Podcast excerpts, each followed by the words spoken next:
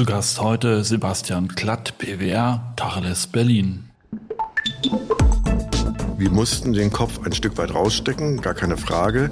Ähm, wir hatten aber das Gefühl und vielleicht ein bisschen eher als andere, ähm, dass sich Berlin so entwickelt, wie es tatsächlich auch ähm, eingetreten ist. Es gibt tatsächlich für den Anwohner und nur für den Anwohner, für die Anwohner im Quartier einen äh, eigenen Health Club in Spa ähm, mit einem Pool, der, ich glaube, mit knapp 14 Metern auch ohne Gegenstromanlage auskommt. Okay. Ist der Immobilieros-Podcast von Immocom. Jede Woche Helden, Geschichten und Abenteuer aus der Immobilienwelt mit Michael Rücker und Yvette Wagner.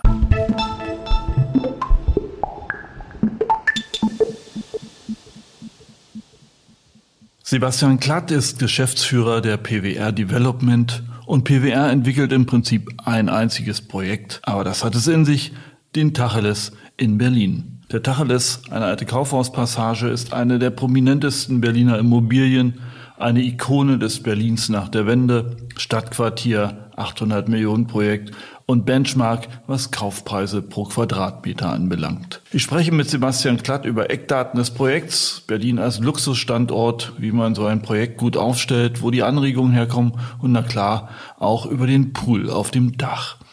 Ansonsten, wir starten aktuell wieder unsere Veranstaltungen in der ganzen Republik. Alle Infos dazu unter immocom.com. Dort gibt es natürlich auch die Möglichkeit, unseren Newsletter zu abonnieren. Und bitte empfehlt auch diesen Podcast weiter und liked ihn bei Apple Podcast. Und jetzt viel Spaß beim Tacheles mit Sebastian Klatt.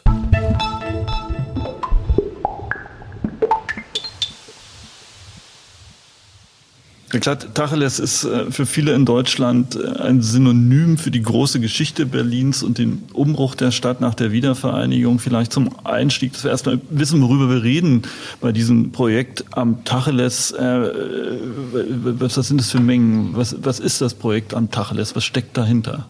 Ähm, das Projekt am Tacheles ist vor allen Dingen erstmal ein relativ großes Stück Stadt, ähm, ein Quartier, ein mischgenutztes Quartier, äh, mitten in der wirklich historischen Mitte Berlins mit ähm, insgesamt 85.000 Quadratmetern Geschossfläche, Neubau oberirdisch, ähm, dazu bis zu drei Etagen unterirdisch, äh, mit ähm, zwölf einzelnen Bauteilen, mehr als nur ein Projekt, eigentlich die Summe von vielen einzelnen Projekten, die sich zu diesem Quartier fügen. Und wenn man das mal in die Nutzungsmischung aufsplittet, Wohnen, Büro, wie viel haben wir da ungefähr? Was, was wir sind, sich Wir sind bei ähm, knapp 35 Prozent Wohnen. Wir sind bei ähm, gut 45 Prozent Büro, dazu Einzelhandel, nicht übermäßig viel, das, was im Erdgeschoss einfach öffentlich da ist.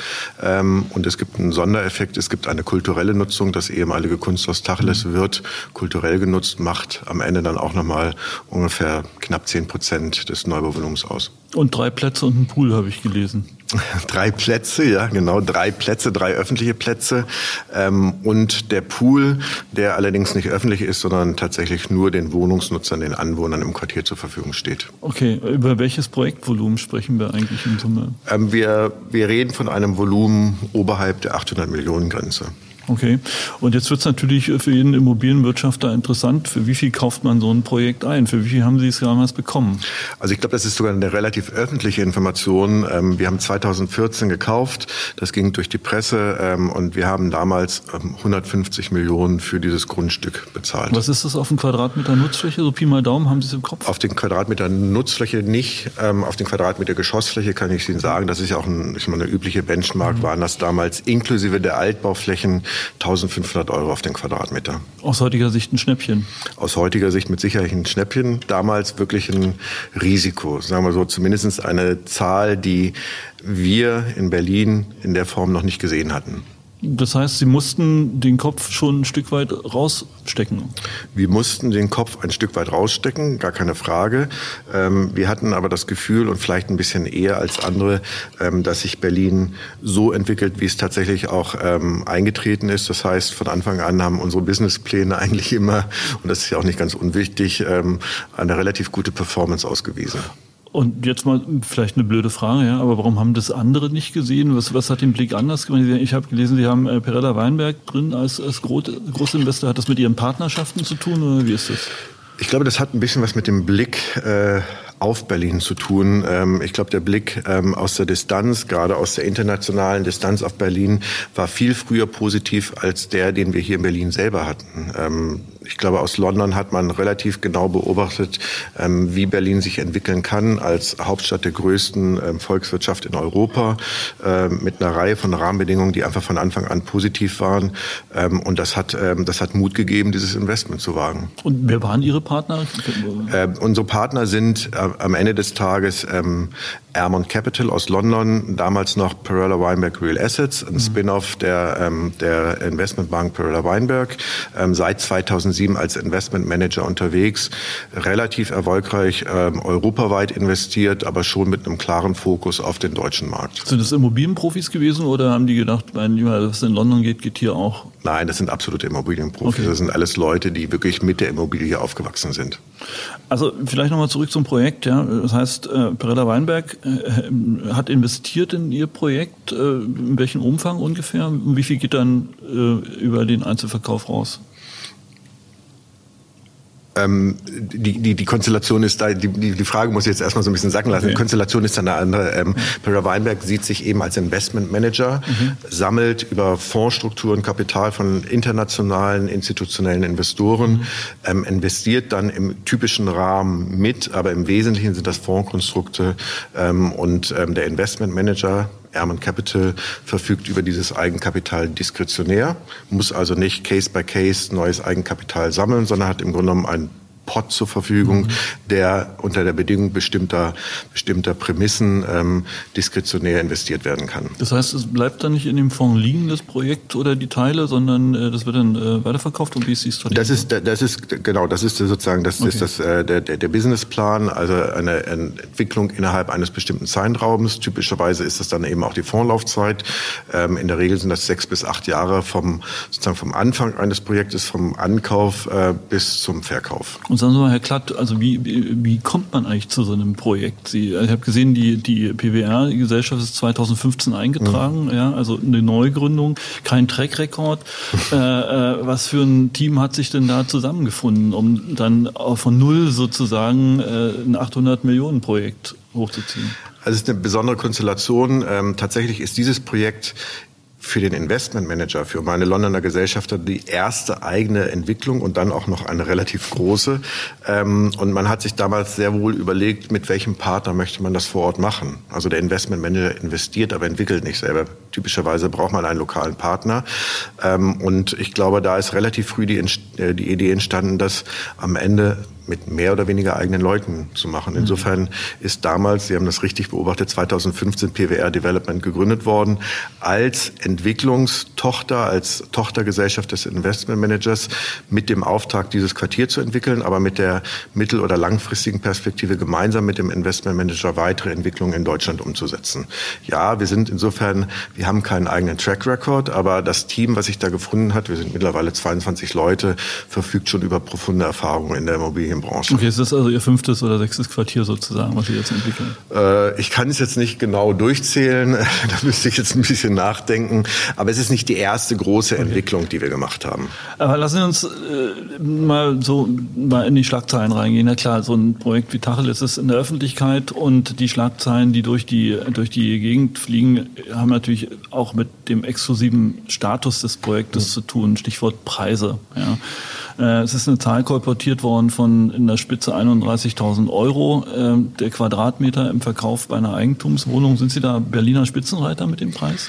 Also den Preis kann ich erstmal nicht bestätigen. Der ist tatsächlich ähm, ein wenig aus der Luft gegriffen. Ähm, er liegt über dem tatsächlichen Niveau, aber ähm, ja, ich glaube schon, dass wir ähm, aktuell ähm, absolut in der Spitzengruppe ähm, unterwegs sind. Ähm, ich könnte es Ihnen jetzt nicht genau belegen, weil die Zahlen nicht immer total transparent sind, aber ich glaube, wir haben ein, zwei der teuersten Wohnungen in Berlin bei uns im Quartier.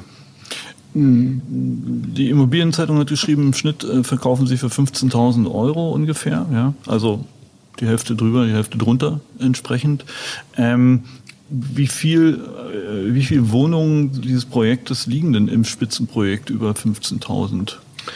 Ähm, wir sind da, glaube ich, bei, bei einer Größenordnung von 75 Prozent.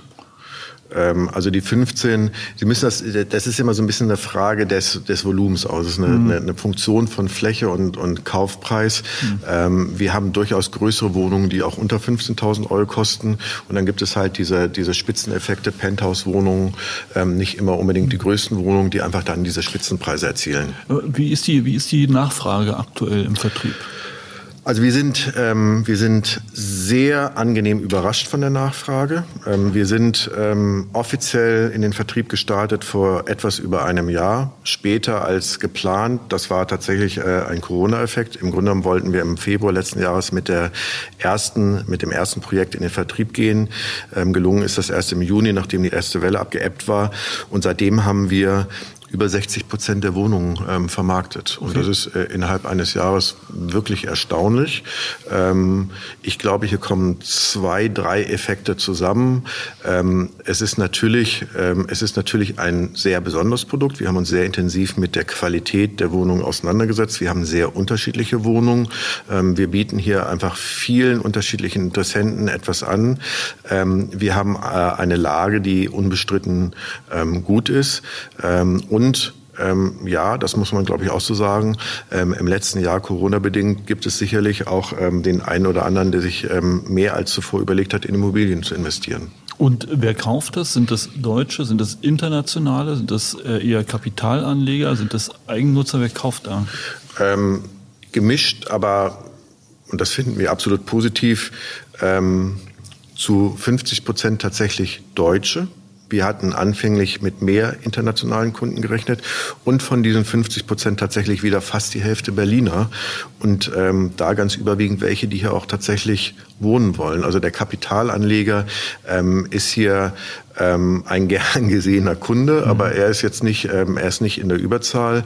Ähm, und zwar vor allen Dingen wichtig und ähm, wir haben da einfach mit dem Zuschnitt der Wohnung auch ein Stück weit ähm, proaktiv ähm, agiert. Uns war wichtig, möglichst viele Kunden anzusprechen, um am Ende des Tages diesen Quartiersgedanken in der Entwicklung ähm, wirklich zum Tragen zu bringen. Und das Quartier funktioniert ja nur, wenn sich dort Personen auch aufhalten und wohnen. Ähm, und da sind wir sehr positiv, dass das am Ende des Tages so sein wird, mhm. dass so viele der Kunden, der Kauf, Käufer tatsächlich auch hier leben werden. Vielleicht nicht über das ganze Jahr, aber doch zu gut, zu gut, zu viel Zeiten. Aber vielleicht noch mal zwei, zwei Nachfragen zum Thema Premium-Segment. Das eine ist ja. also, der Selbstnutzer ist ja so ziemlich der unbeliebteste Kunde für einen Entwickler. Ja? Und äh, wenn ich mir vorstelle, ich habe jemanden, der zwischen 15 und äh, 30.000 Euro auf einen Quadratmeter bezahlt, wie viel in dem Preis ist denn da an Betreuungsleistung und Stressablöse äh, schon mit drin?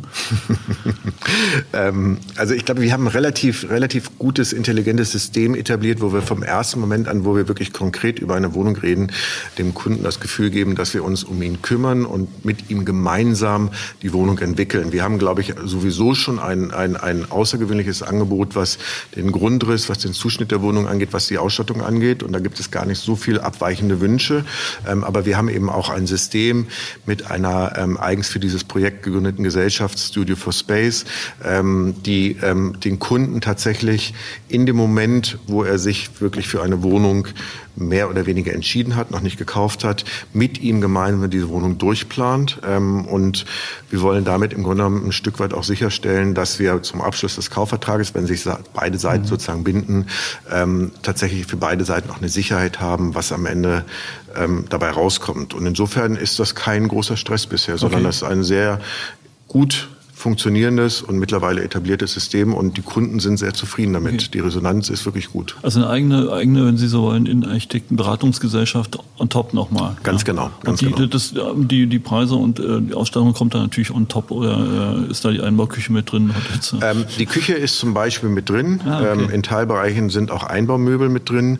Ähm, da ist vor allen Dingen erstmal eine sehr gute, sehr hochwertige Ausstattung drin, was die Materialien angeht. Mhm. Und dazu kommt noch die Architektur, die Lage. Also der ähm, der, der, der Preis rechtfertigt sich tatsächlich über das, was wir ohnehin anbieten. Und äh, wenn Sie jetzt mal die Wohnung kurz vor Ihrem geistigen Auge Revue passieren lassen und äh, der AD kommt um die Ecke und die Redakteurin fragt Sie, was können Sie mir an tollen Details zeigen für den Fotografen? Was fällt Ihnen da an Top 3 ein?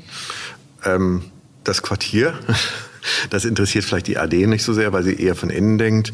Ähm, die äh, besonderen Grundrisse, ganz ja, bestimmt. Sieht man auch schlecht auf dem Foto. Äh, kann man wahrnehmen, Maisonette-Wohnung, zweigeschossige okay. Räume, das, das, das ist schon spürbar. Ähm, besondere Geschosshöhen, in Teilbereichen 360 und mehr, ähm, großflächige Verglasung, Blicke in Park äh, oder in, in, in sehr, sehr grüne ähm, ähm, ähm, Außenanlagen. Ähm, also das sind, glaube ich, Dinge, die sind schon in der Architektur angelegt und dann kommen natürlich die klassischen Ausstattungen dazu, also besondere ähm, ähm, Parkettsorten, ähm, besondere Fliesensorten, besondere Armaturen, besondere Objekte im Sanitärbereich, hochwertige Materialien an den Wänden. Also da kommt schon einiges zusammen. Und der Gegenstrom Gegenstrompool?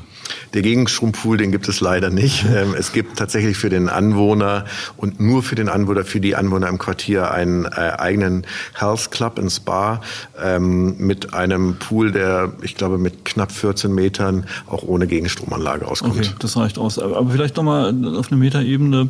Sie haben ja den Markt äh, eruiert. Sie haben jetzt die Erfahrung. Ähm, ist Berlin jetzt tatsächlich angekommen in der Liga, um äh, internationalen, global Premium-Kunden versorgen zu können? Ist die Nachfrage da? Ist das Produkt da? Ähm, wie schätzen Sie das ein? Wird das so weiter so bleiben? Bleibt Berlin auf dem Zettel? Äh? Ja, also bin ich ganz sicher, Berlin ist dort angekommen. Berlin ist als Hauptstadt ähm, Deutschlands, als eine der Metropolen in Europa ganz sicher dort angekommen. Berlin hat einfach ein Angebot, was andere Städte nicht haben, sei es Kultur, Theater, Ausstellungen, ähm, sei, es, sei es Gastronomie. Ähm, ich glaube, da kann Berlin ähm, auf höchstem Level mitspielen. Ähm, Berlin ist mittlerweile auch wirtschaftlich durchaus interessant. Also es gibt genügend Gründer hier, es gibt hier tatsächlich auch Kapital. Ähm, und ich glaube, wir sind mit die ersten, die ähm, tatsächlich auch das Produkt geschaffen haben, was genau diese Kunden suchen. Das war für uns tatsächlich auch immer die Benchmark. Wir haben uns jetzt nicht am Berliner Markt orientiert, sondern in der, in der Planung, in der Konzeption unseres Quartiers und der Wohnungen dann im Einzelnen ähm, waren tatsächlich eher London und New York die Benchmarks, ähm, aber nicht der nationale okay, Markt. Wie, wie, Ihr nächstes Projekt wird also bei 40.000 Euro pro Quadratmeter. toi, toi, toi. aber vielleicht noch mal ganz kurz äh, zu den Nutzungsmischungen. Bürogebäude sind drei mit dabei, ja. richtig? Augenblick? Ja, wie sieht's? Brauchen Sie da eine Vorvermietung oder wie wie sieht's aus? Nein, wir wir sind ja mitten im Bauen. Ja. Ähm, die Vorvermietung hätte sicherlich ein Stück weit geholfen, aber ich glaube eher psychologisch. Wir haben eine stabile Finanzierung ähm, und wir haben keine ähm, wir haben hier keine keine Bedingungen gehabt, die eine Vorvermietung auferlegt haben. Die Banken haben, ich glaube, von Anfang an dann das Quartier an dieses Projekt geglaubt. Ich glaube auch an uns als Investoren. Sie haben verstanden, dass wir hier ein besonderes Produkt anbieten. Wir sind auch im Büro Büromarkt sicherlich in einem Bereich, den man gemeinhin als Spitzenmiete bezeichnen würde. Also 40 ähm, Euro. Also der Markt bewegt sich da mittlerweile in einem Bereich von 45 Euro aufwärts. Okay. Das ist nicht ungewöhnlich. Da sind wir jetzt aber auch kein Einzelfall. Auch da gilt wieder das klassische Sprichwort Lage, Lage, Lage. Es gibt eben in dieser Lage, in der wir hier entwickeln, kein vergleichbares Projekt, vor allen Dingen mhm. keins mit ähm, ich sag mal, modernen, neuen Büroflächen in der Größenordnung, wie wir sie anbieten können. Und haben Sie schon Vermietungen im Bürobereich? Wir haben noch keine Vermietung im Bürobereich. Wir führen im Moment interessante Gespräche mit sieben, acht ähm, teilweise internationalen Mietinteressenten. Ähm, das ähm, muss ich so deutlich sagen, ist sicherlich auch ein Stück weit wieder der Pandemie geschuldet. Ähm, wir haben da eine Verlangsamung bis, bis Stillstand am Markt gehabt, eigentlich seit September, Oktober letzten Jahres. Und jetzt merken wir, kommt wieder Bewegung rein. Ähm, das sind ja so die Nackenzahlen und Fakten, ne? aber Tacheles, wir hatten es eingangs, ist ja fast ein Mythos mittlerweile. Ja? Ich würde sagen, es erfüllt so die klassischen Aspekte in der Trophy. Immobilie, ein ganz einzelnes, äh, ganz einzelstehendes äh, ähm, Objekt. Wie entwickelt man sowas? Ja, also ich meine, ähm, vielleicht fangen wir mal von unten, von unten an. Ja, äh, ich habe gelesen, drei, äh, drei Geschosse äh, sind sie in die Tiefe gegangen. 15.000 Lkw-Fahrten Aushub. Ähm, wie stellt sich die Kommunikation da bei so einem Thema? Mussten Sie die ganze Nachbarschaft dort einsammeln auf Versammlungen oder?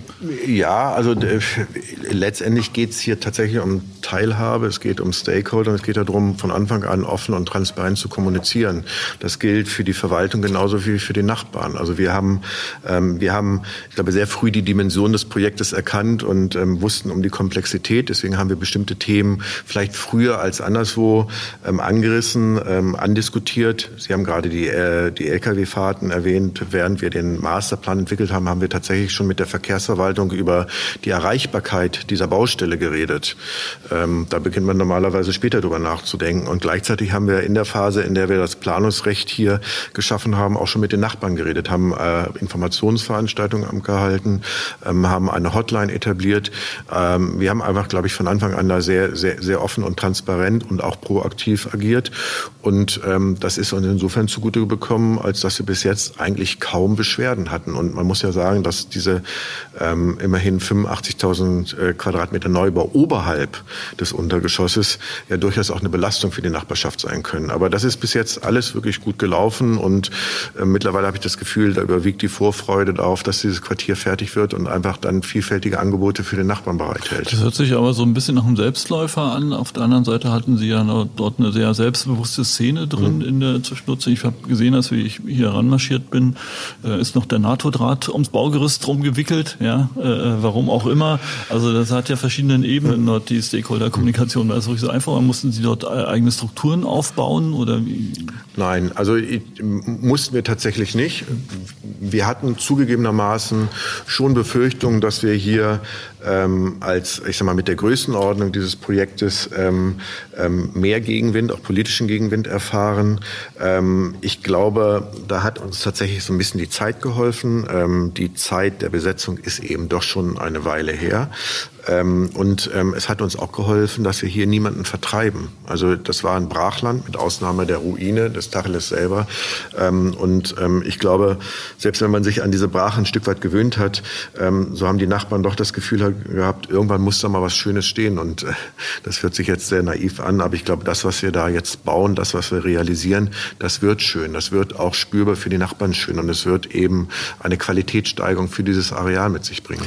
Eine Baurechtschaffung kann ja in Berlin nun mittlerweile locker acht oder neun oder zehn Jahre dauern. Schon und erst recht bei solchen mhm. äh, Landmarkenquartieren wie diesem hier. Äh, Sie sind 2015 gegründet, Sie sind jetzt schon mitten im Hochbau. Äh, also sieht alles sehr schnell aus. Wie war denn die Konstellation, dass es so durchgerutscht ist? Man hatte den Eindruck, Sie sind eine Musterbaustelle. Naja, den, den, den Eindruck hätte ich auch gerne manchmal mehr, als es tatsächlich so ist. Ähm, wir, wir, wir hatten ein großes Glück. Also es gab hier tatsächlich einen Bebauungsplan. Und auf diesem Bebauungsplan fußt auch unsere Entwicklung. Ähm, das hat uns natürlich ein, ein, ein ganz erhebliches Stück der typischen Entwicklungszeit genommen. Aber wir haben ähm, über dieses ähm, städtebauliche Konzept, was dem Bebauungsplan zugrunde lag, nochmal neu nachgedacht. Und wir haben im Rahmen der Möglichkeiten, es gibt dieses Prinzip der Grundlagen eines Plans, im Rahmen der Möglichkeiten, ohne dass wir jetzt Art und Maß der Nutzung ähm, geändert hätten, ähm, über eine neue städtebauliche Konstellation nachgedacht. Und ähm, das haben wir ähm, ähnlich transparent wie die Nachbarn mit den Nachbarn gemacht. Wir sind da ganz offen auf den Bezirk, in dem Fall das Bezirksamt Mitte zugegangen, haben gesagt, wir haben hier die Vorstellung, den Städtebau zu verbessern, haben das mit ähm, nicht nur namhaften, sondern sehr guten Architekten mit Herzog de Meuron aus der Schweiz zusammen gemacht. Ähm, und wir sind da offene Türen eingelaufen. Ähm, ich glaube, da gab es zum einen das Gefühl, nach 20 Jahren Stillstand auf dem Areal, endlich kommt jemand, der, der das tatsächlich umsetzen kann.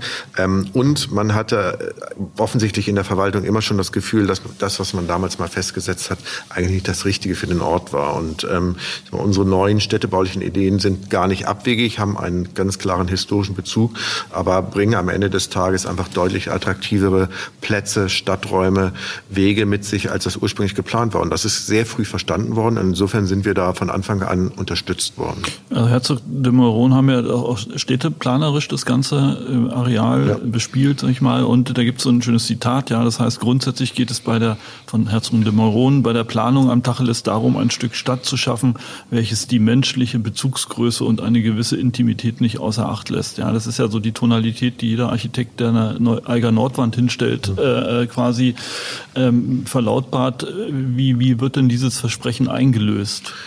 Also es wird vor allen Dingen erstmal dadurch eingelöst, dass man öffentlich ist und zwar jedermann zugänglich. Ich finde das schon mal ganz wichtig. Also es gibt keine, es gibt hier keine Beschränkungen. Auch wenn wir uns ähm, tatsächlich auf privatem Grund bewegen, ähm, können wir das ähm, jeden Tag ähm, in der Woche von ähm, morgens bis abends frei und ohne Einschränkung tun.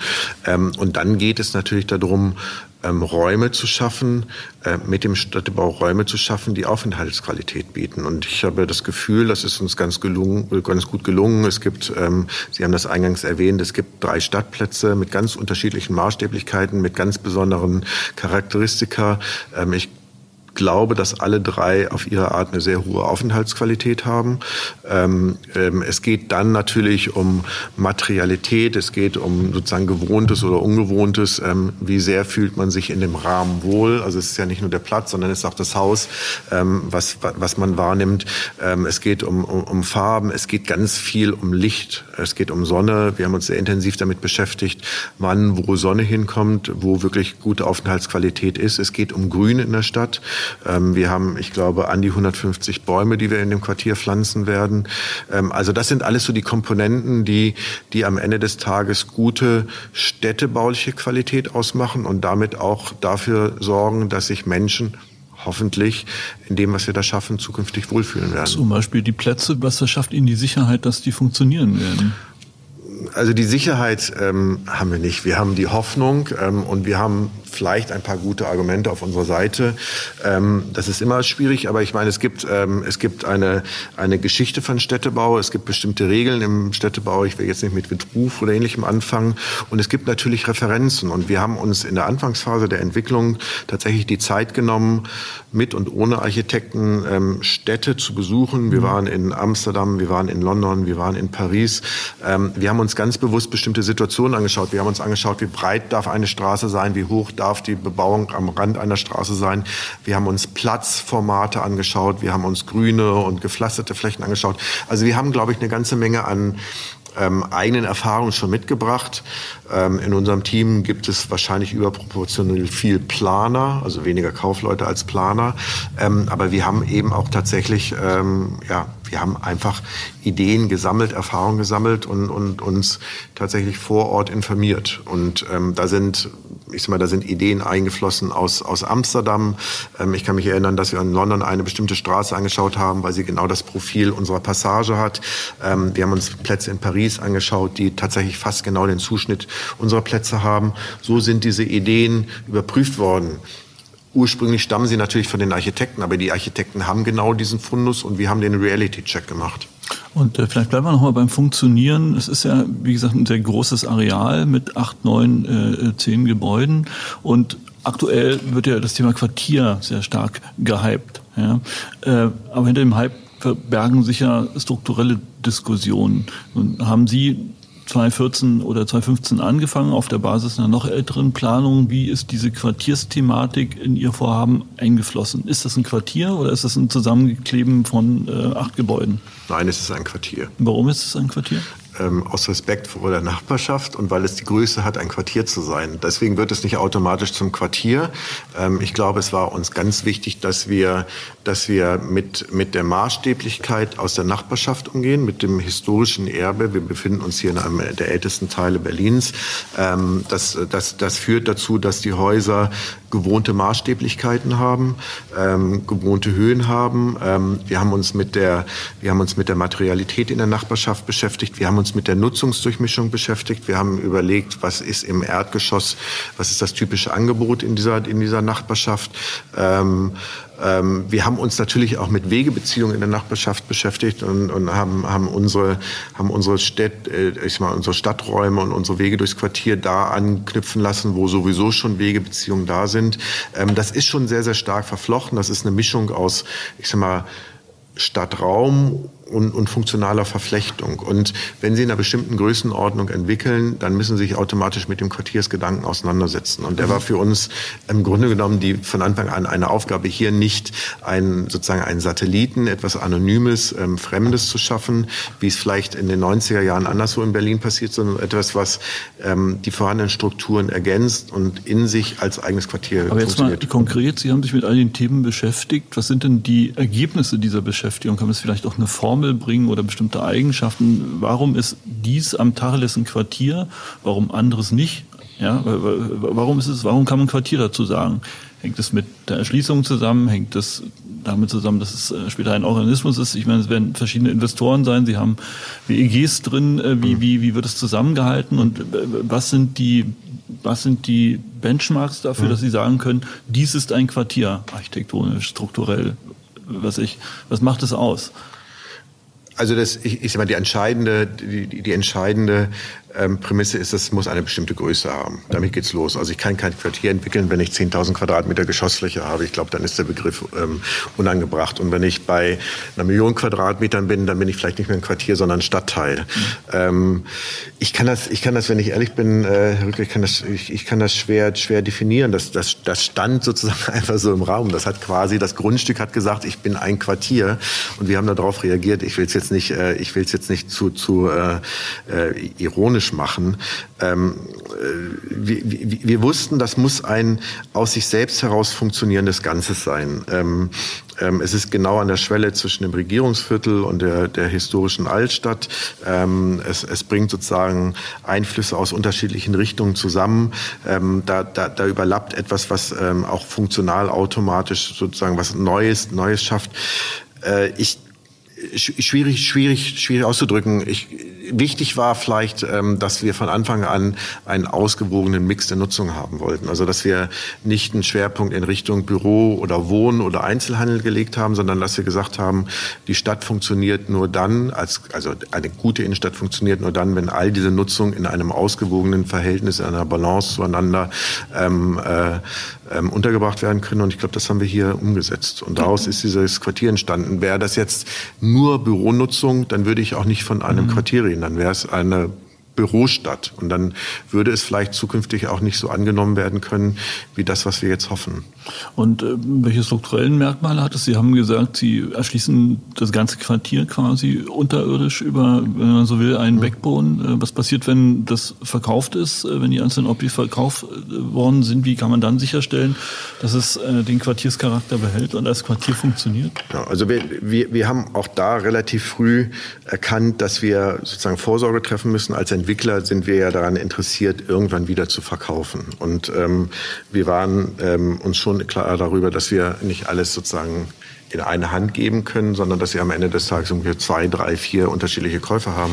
Und insofern haben wir Strukturen geschaffen, die sozusagen alle zukünftigen Grundstückseigentümer binden. Eine sogenannte Gemeinschafts- oder Nachbarordnung, wo der Betrieb und die Unterhaltung und alle alltäglichen Themen, die, die, die, ähm, die aus dem Quartier heraus wichtig werden, jetzt schon geregelt sind und die werden sozusagen mitverkauft. Das heißt, keins dieser ähm, einzelnen Objekte, keine einzelne Wohnung, also nicht mal die einzelne Wohnung wird verkauft, ohne dass nicht die Gemeinschaftsordnung jetzt schon Teil der Bezugsurkunde ist. Und ähm, das war ein relativ großer Aufwand, das im Vorfeld zu regeln, auch schon während der Planung zu regeln. Aber das war uns wichtig, weil wir wussten, dass später das große Ganze dieses Quartier nur funktioniert, wenn jedes Einzelteil für sich immer, immer sozusagen sich als Teil des Quartiers versteht und keiner ausschert. Das heißt, da wird es dann aber auch später auch ein zentrales Quartiers- oder Asset-Management geben, Richtig, egal wie die genau. Eigentümerkonstellation genau. aussieht. Ganz genau, so ist das angelegt. Okay.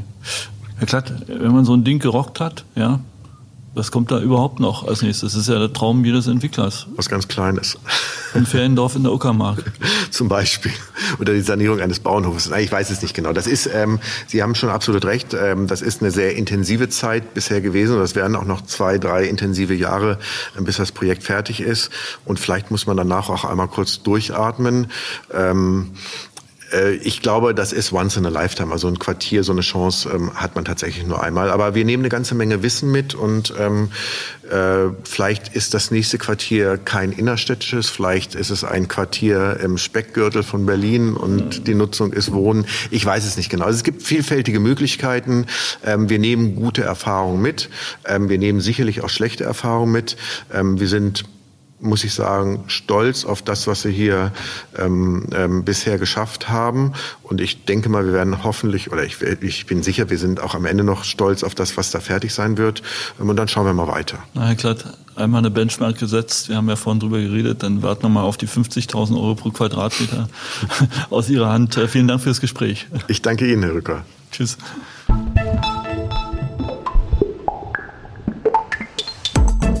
Das war der Immobilieros Podcast.